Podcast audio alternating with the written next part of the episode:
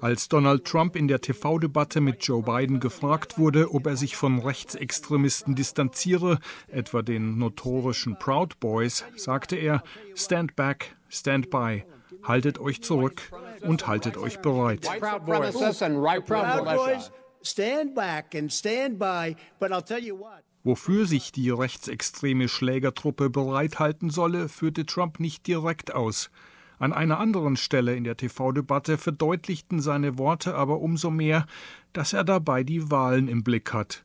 Gefragt, ob er seine Anhänger zur Ruhe auffordern und die Auszählung der Wahlstimmen abwarten werde, antwortete Trump: President Trump, you go first. I'm urging my supporters to go into the polls and watch very carefully er fordere seine Anhänger auf, in die Wahllokale zu gehen und aufzupassen, was dort passiert. Die Demokraten würden Wahlbetrug planen, weil sie nur so seinen Wahltriumph verhindern könnten. Die Umfragen, die in Wirklichkeit Biden seit Monaten vorne sehen, seien wie auch die Medien fake. Das ist es, was Trump seit Monaten behauptet und womit er seine Anhänger mobilisiert. Selbst als er Anfang Oktober wegen Covid im Krankenhaus lag. Viele von ihnen waren sofort zur Stelle.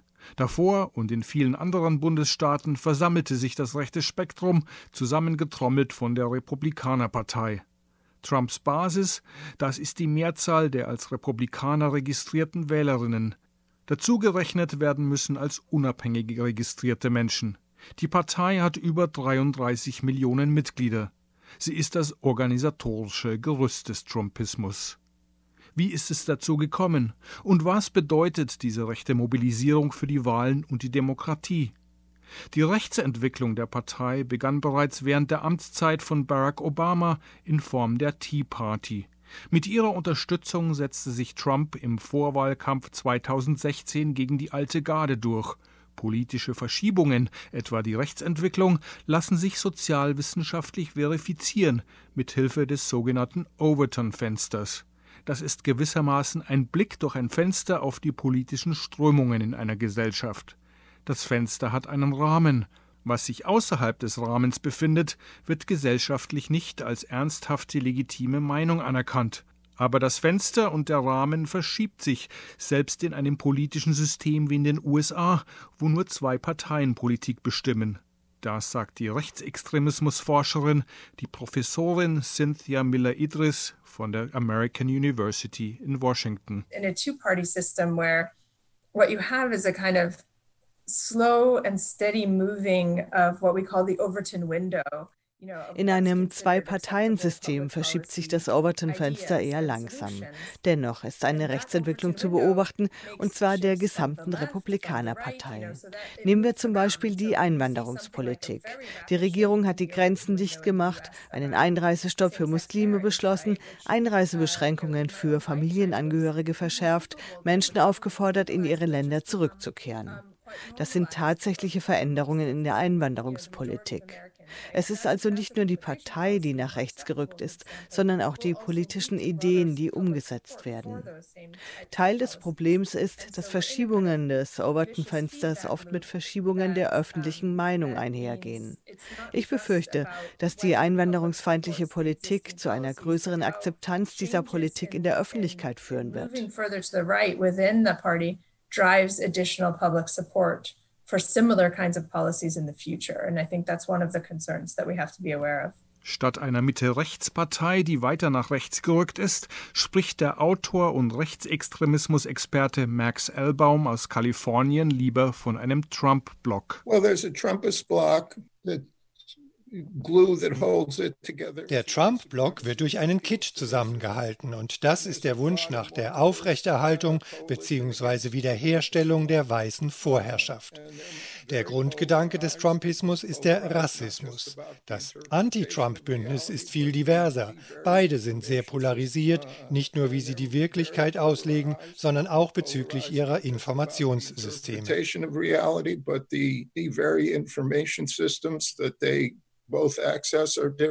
Der jahrhundertealte systemische Rassismus in den USA sei dafür die Grundlage. Trumpism uh, is the current form of the kind of reactionary coalition that's appeared numerous times in US history. Der Trumpismus ist die jüngste Erscheinung einer reaktionären Formation, die es in diesem Land schon sehr, sehr lange gibt.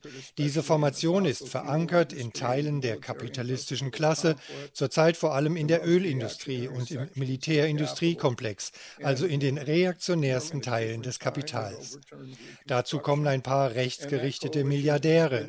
Die Formation hat aber auch klassenübergreifende Eigenschaften, denn ihr Ideal von der weißen Vorherrschaft wirkt auch auf Weiße anziehend, die nicht der Elite angehören. Seit dem Fortschritt in den 1960er Jahren hat sich dieses reaktionäre Bündnis immer wieder neu organisiert. Es fing an mit Nixons Strategie für den Süden, weiße Wähler aus der Arbeiter- und Mittelklasse für sich zu gewinnen, als Fundamentalopposition gegen die schwarze Befreiungsbewegung. Das reaktionäre Bündnis befindet sich seit 40 oder 50 Jahren im Aufschwung. Man kann es heute Trumpismus nennen. Unter Trump hat hat es die gesamte Republikanerpartei übernommen. Uh, das reaktionäre Bündnis, von dem Max Elbaum spricht, betrachte die Wahlen am 3. November als Dreh- und Angelpunkt. Mit allen Mitteln müsse es an der Regierung und an der Macht bleiben the percentage of people of color in the population and in the voting population. Seit Ende der 1960er Jahre ist der Anteil der People of Color an der Wahlbevölkerung stetig gestiegen. Jüngere Generationen bewegen sich nach links, vor allem nach dem Ende der Finanzkrise von 2008, also die Generation Z. Gäbe es bei ihr eine extrem hohe Wahlbeteiligung, wären diese reaktionären Programme und Politiker wahrscheinlich abwählbar. Das wissen die Rechten natürlich, deshalb greifen sie auf autoritäre Mittel zurück. So, uh, they feel they have to turn to authoritarian measures. Denn die demografischen Veränderungen und das Wahlverhalten rütteln an den Toren der weißen Vorherrschaft. Der Trump-Block sei zutiefst undemokratisch eingestellt, meint Elbaum. Well, that particular wing of the ruling class uh, doesn't believe anymore that they can implement Dieser Flügel glaubt nicht mehr, dass er seine Ziele in einer demokratischen Gesellschaft umsetzen kann, in der jeder Bürger, jede Bürgerin eine Stimme hat. Selbst in einer bereits vor Trump beschädigten Demokratie, mit einer korrupten Wahlkampffinanzierung, mit bewusst verschobenen Wahlkreisen und einem Electoral College, dem Wahlmännergremium, das die Wahlergebnisse verzerrt. So their calculation is that the uh, model of capitalism that they want to introduce Ihre uh, Vorstellung von Kapitalismus ist in einem mehr oder weniger demokratischen Gesellschaftsmodell nicht umsetzbar. Ihr autoritäres Gesellschaftsmodell zielt ab auf die Herrschaft einer Minderheit in einem Staat, der zwar die äußeren Erscheinungsformen einer bürgerlichen Demokratie hat, also gewissen Ritualen folgt, aber keine demokratischen Inhalte mehr aufweist. Perhaps the trappings of democracy, uh, but not the substance. Die sich häufenden Krisen in der amerikanischen Gesellschaft sind der Nährboden für die Rechtsentwicklung, für die Akzeptanz autoritärer Krisenlösungsvorschläge und für die Polarisierung. Trumps an den Haaren herbeigezogene Behauptung von den manipulierten Wahlen vertiefe diese Kluft, sagt die Rechtsextremismusforscherin Cynthia Miller-Idris, denn damit sähe er Zweifel am demokratischen Fundament. The fact that that is even a question, the fact that I even have to think about the answer die Tatsache, dass das überhaupt eine Frage ist, über die man ernsthaft nachdenken muss, zeigt, in welchen unsicheren Zeiten wir in den USA leben. Dann kommt die Pandemie hinzu. Die gesamte Westküste war in Flammen. Die Menschen sind verunsichert und wütend. Sie verlieren ihre Jobs und fallen durch das eh schon löchrige soziale Netz. Und dann kommt der Präsident und wiederholt dauernd, dass die Wahlen manipuliert seien, dass man dagegen etwas unternehmen müsse, dass er eine etwaige Wahlniederlage nicht eingestehen würde und dass es unfriedlich zugehen werde. further adds to that same kind of anxiety and insecurity that, that we're all facing. Zweifel an den Wahlen, Zweifel an der Demokratie, Zweifel an der Legitimität einer Opposition, Zweifel an den Medien. Trump sagte auch schon, dass man den Fake News nicht glauben dürfe und die Wahrheit stattdessen im Internet finden könne. We have, you know, a president, we have uh Uh,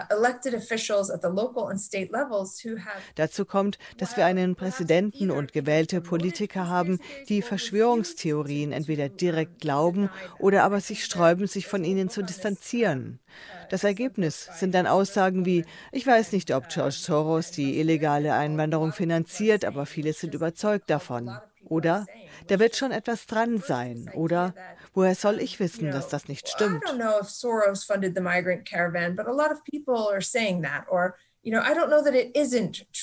Mila Idris nennt zuallererst QAnon. The explosive growth that we've seen in QAnon just in the last six months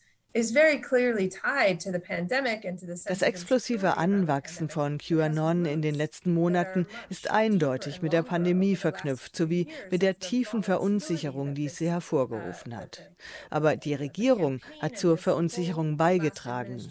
Wenn Unsicherheit und Ungewissheit so weit verbreitet sind, dann entsteht das Bedürfnis nach einer Erklärung, gewissermaßen auf emotionaler Ebene. Ablenkung suchen Menschen gerade in Zeiten der Pandemie online. Und siehe da, Verschwörungsszenarien werden zuhauf in unterhaltsamer und spielerischer Form angeboten. Außerdem finden sich dabei schnell Mitstreiter, mit denen man zusammen an solchen Verschwörungen grenzenlos weiterbasteln kann.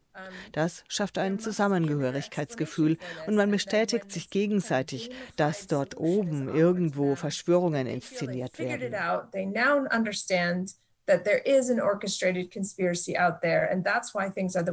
Aus dem ganz rechten Spektrum waren auf den Trump-Kundgebungen Träger von QAnon-Zeichen zu sehen, aber auch Angehörige von bewaffneten Milizen, Proud Boys, Neonazis und Bugaloos, die sich als Beschleuniger für einen Bürgerkrieg verstehen.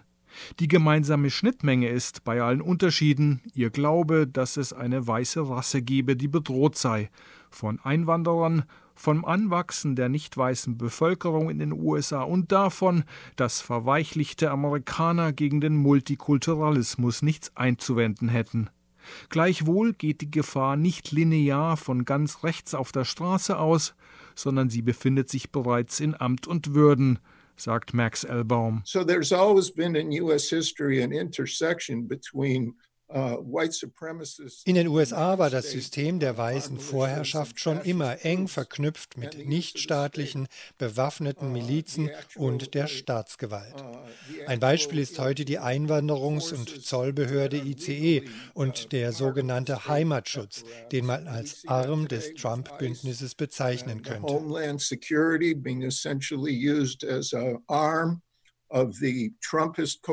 Cynthia Miller-Idris kann die Übergänge zwischen Rechtsextremisten und Behörden bestätigen.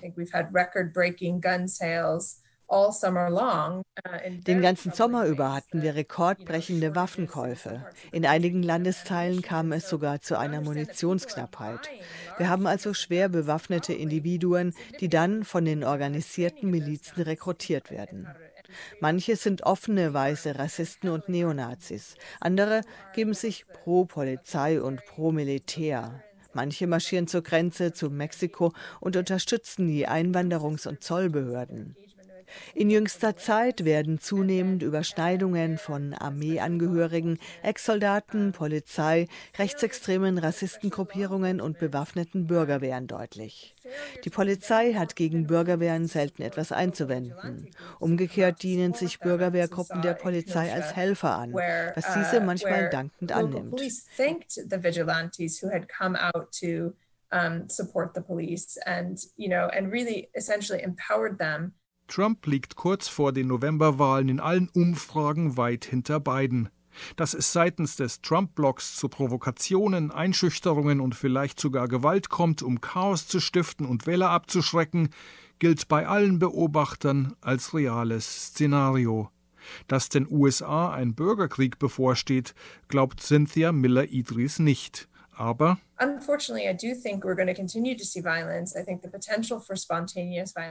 Polarisierung und Gewalt werden fortschreiten. Das Potenzial für spontane Gewalt ist sehr hoch, vor allem um die Wahl und die Amtseinführung herum. Und egal, wer die Wahlen gewinnt.